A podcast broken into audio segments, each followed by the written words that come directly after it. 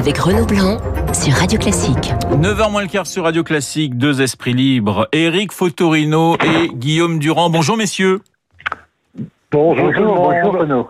Alors, évidemment, euh, l'actualité, c'est cette visite hein, d'Emmanuel Macron euh, dans la cité phocéenne, auprès trois heures hein, quand même euh, d'échange avec le professeur Didier Raoult. Alors, il a dit, le chef de l'État a dit, ce n'est pas une reconnaissance, mais quand même, ça y ressemble beaucoup, Eric. Oui, le fait de se déplacer, déjà, d'aller à Marseille, voir ce fameux savon de Marseille qui intrigue quand même beaucoup.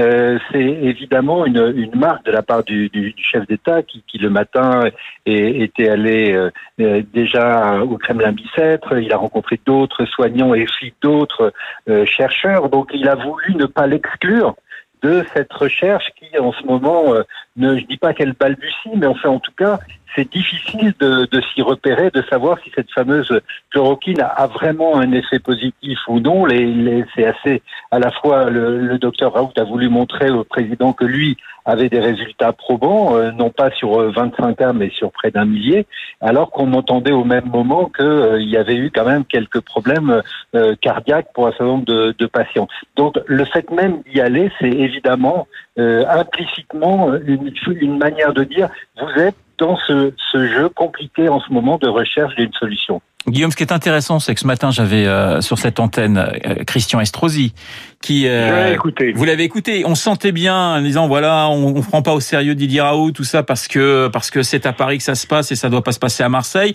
On avait Roselyne Bachelot un petit peu plus tard dans cette matinale, euh, qui avait beaucoup de réserves avec Didier Raoult, qui revenait un petit peu sur sur son look, sur ses déclarations fracassantes. C'est c'est étonnant comme ce personnage euh, divise autant, passionne autant, j'allais dire même les, les politiques classique.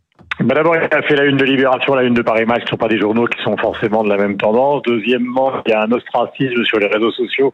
Là, je parle pas du côté médical, hein, où beaucoup de gens, par snobisme, considèrent que Raoult, une fois défendu par Bigard, Tapi et d'autres, c'est un personnage, ça ce sont les snobs qui parlent, qui est quasiment infréquentable, plus le fait que c'est un homme du midi ou la droite, euh, Estrosi tout à l'heure, vous le rappeliez, ou un certain nombre d'élus du côté de Marseille comme Muselier le défendent. Donc au fond, il était ce personnage... Euh, je dis pas infréquentable, mais qui n'avait pas tous les atouts de la cour parisienne, d'autant plus qu'un certain nombre de conseillers du président de la République, notamment Madame Lacombe, lui ont vraiment violemment tiré dessus, oui. euh, au nom de problèmes méthodologiques qui sont certainement recevables.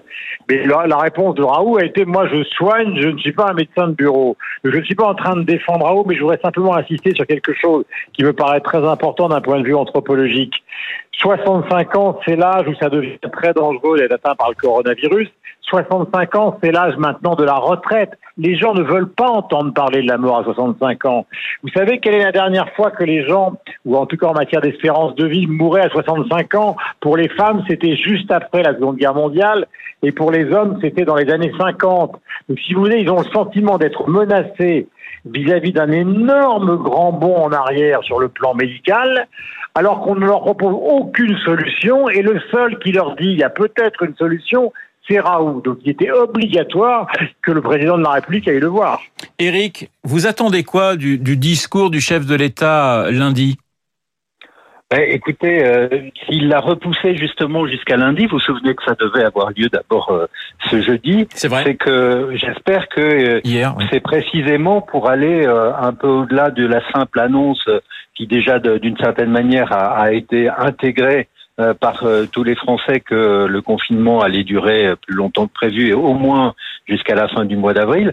Euh, moi, ce que j'aimerais, c'est un peu de, une clarification parce que on a à la fois cette, cette affaire de, chloroquine avec, avec ce, ce professeur controversé et je souscris à ce que dit Guillaume. C'est vrai que il, ressemble un peu à une sorte de panoramix de un druide, vous voyez, de, Marseille et, et ça fait pas sérieux pour l'establishment que ces méthodes on, on sont contestées.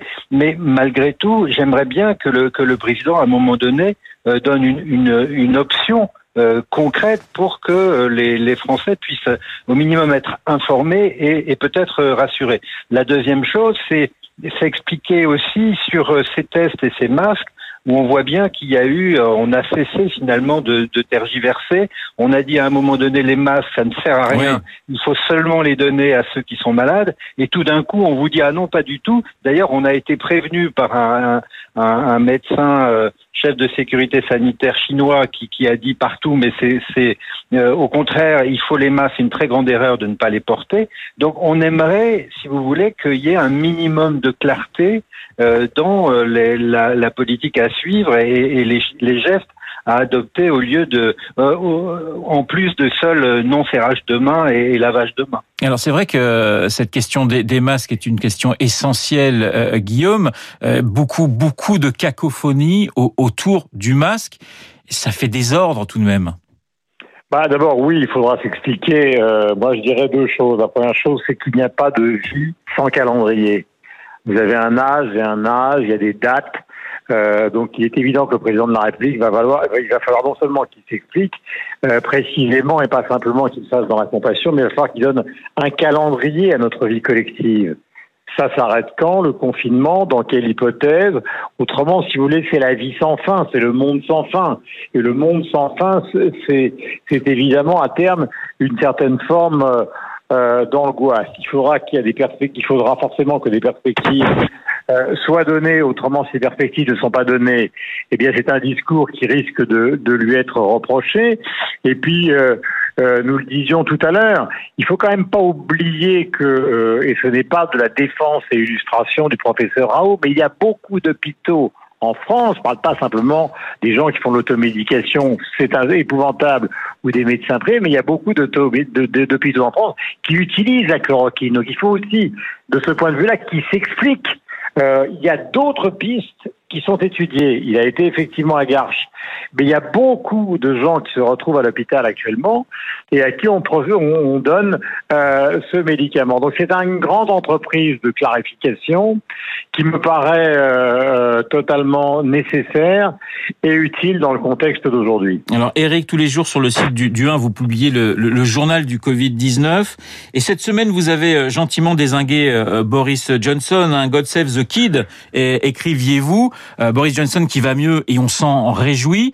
C'est vrai que vous, vous dénonciez une espèce de d'insouciance, d'inconscience de certains euh, dirigeants. Alors on pense à Boris Johnson, on a aussi les images euh, d'Emmanuel Macron à Pantin il y a quelques jours dans un espèce de, de, de bain de foule. voilà, les, les, les, chefs de gouvernement, le chef de l'État devrait montrer l'exemple. C'est pas toujours le cas. Non, c'est vrai que ce que j'écrivais sur, sur Bojo, comme on l'appelle, je, je l'ai écrit sur, aussi sur Bolsonaro ou sur Donald Trump avec cette idée que c'était étonnant, ces, ces leaders populistes qui, qui disaient quand même beaucoup de bêtises, qui euh, pensaient en savoir toujours mieux que les autres et, et, savoir tout avant tout le monde et qui finalement par leur euh, déclaration, par leur comportement, euh, souvenez-vous, Johnson serrant des mains, oui. j'allais dire à tour de bras, euh, et se vantant presque d'avoir serré les mains à, à des gens qui qui avaient le Covid-19, euh, finalement mettent en danger aussi le, leur population. Alors c'est vrai que cette, euh, ce, ce bain de foule. Moi, j'ai essayé de, de, comprendre un petit peu ce qui s'est passé euh, l'autre matin. Euh, il y avait évidemment, comme toujours dans ces cas-là, deux communications. À Pantin. Euh, celle des réseaux sociaux à Pantin, celle des réseaux sociaux qui dit voilà, il, il, il contrevient à, toutes les règles que, que le gouvernement veut imposer à l'ensemble des Français. Et, et l'explication de l'Élysée était de dire mais non, il y a eu un attroupement, mais c'était dans les étages, c'était pas prévu, des gens qui faisaient la queue à la poste, etc. Donc moi, je, je pense qu'il faut quand même euh, rester un peu calme aussi là-dessus, que le président de la République euh, se déplace, euh, aille euh, dans, les lieux de soins, dans différents lieux, je crois que c'est normal. Il faut qu'il incarne euh, la République et son rôle dans dans la, période qu'on vit bien sûr que ça devrait être mieux préparé de telle façon qu'il y ait au moins un cordon sanitaire pour que toutes ces, ces, images qui évidemment maintenant sont tellement virales, c'est le cas de le dire, hein, il y a le virus, mais il y a aussi la viralité de l'information et de la désinformation, ne viennent pas, euh, euh, comment dire, parasiter euh, toute l'information et toutes les règles que l'on essaie de donner. Eric, euh, le chef de l'État nous a conseillé hein, de lire, c'était tout au début du, du confinement. Oui. J'ai envie de vous demander justement quel, quel livre vous conseillez aux auditeurs de, de Radio Classique pour euh, tenter de, de, de s'évader un petit peu? Alors, je vais leur euh, proposer euh, un, un, livre qu'ils peuvent trouver sans se déplacer, c'est-à-dire en allant, en, en, tapant simplement le titre euh, sur sur Internet. Et c'est un livre qui est paru, vous voyez, en 1794. Donc ça, ça remonte et c'est un livre très très actuel euh, d'un homme qui s'appelait Xavier de Mestre. Il a écrit un petit livre délicieux, plein d'ironie, qui s'appelle Voyage autour de ma chambre. Alors il faut savoir le contexte, c'est que c'était un officier qui est devenu plus tard écrivain. Euh, son frère était cet écrivain contre-révolutionnaire Joseph de Mestre. Et Xavier de Mestre a écrit ce livre parce qu'il s'était battu en duel euh, contre un soldat italien. Il a été euh, embastillé entre guillemets dans sa chambre, mais dans sa chambre dans une, une citadelle de Turin, dans la citadelle de Turin. Et là, pendant 42 jours, il arpente sa chambre et il dit à quel point c'est délicieux euh, d'en de, d'en faire le tour. Et finalement, c'est l'imagination qui, qui prend le pouvoir. Il dit que si on est malade, on est justement à l'abri des miasmes et de tout ce qui peut arriver. Que si on est poltron, on ne risque pas de se faire attaquer en chemin. Il dit que si on est riche ou qu'on est pauvre, euh, on c'est gratuit, ça ne coûte rien. Et donc finalement, la seule chose qu'il craint, c'est la mise en fer qui consistera au fait qu'il soit libéré 42 jours plus tard. Voilà, voyage autour de ma chambre de Xavier Demestre, euh, le choix d'Éric Fotorino. Guillaume, votre choix littéraire, mais avant de, parler de votre choix littéraire, il nous reste une, minute. Je sais que vous aviez envie de signaler quelque chose d'assez incroyable. Bob Dylan est numéro un aux États-Unis en cette période de confinement. On écoute Dylan. À 79 mm. ans, c'est la première fois qu'il est numéro un aux États-Unis avec une chanson qui fait 17 minutes. Oui, qui parle de la mort de Kennedy, qui est accompagné au piano d'une sorte de parler chanté absolument magnifique. Ça lui était pas arrivé euh, euh, pratiquement depuis les années 60, euh, si vous voulez. Donc c'est absolument incroyable. ça permet de dire que justement ce, ce, disque qui parle de, du, du manque de fair play de la mort et c'est aussi quelque chose qui rejoint euh, peut-être euh, ce qu'on a trop vécu ces derniers temps, c'est-à-dire en matière de recherche, euh, on parle toute la journée de l'intelligence artificielle en oubliant le risque infectieux. Le seul qui a poussé un énorme cri d'alarme dans la société autour de ça, c'est Bill Gates ces derniers temps. La médecine, vous savez que vous avez souvent entendu sur l'antenne de Radio Classique des gens qui disent on réfléchit comment faire pour vivre jusqu'à 150 ans, mais on se rend compte aujourd'hui qu'à part certains pays d'Asie, le monde riche, le monde développé a totalement oublié ce monde infectieux, a totalement occulté le drame. Et ce que rappelle Dylan, c'est que le drame ou la tragédie, ben, elle, est au, elle est au cœur de nos vies. Merci Guillaume. Juste en, en 10 secondes, le livre que vous nous conseillez, que vous avez lu, que vous avez dévoré très très récemment. il y a un livre extraordinaire d'Emma Klein qui est un livre sur l'affaire Manson qui s'appelle The Girl, qui est publié chez Kay Voltaire il y a quelques années.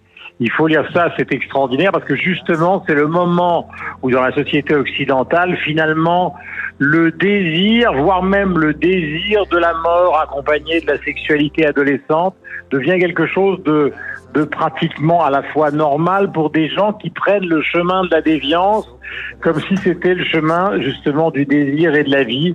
C'est sublimement écrit, euh, c'est extraordinairement bien traduit avec des phrases terribles au moment de l'acte final, puisqu'elle s'approche d'un enfant, l'héroïne maléfique, et elle lui dit qu'elle lui présente son couteau comme un cadeau.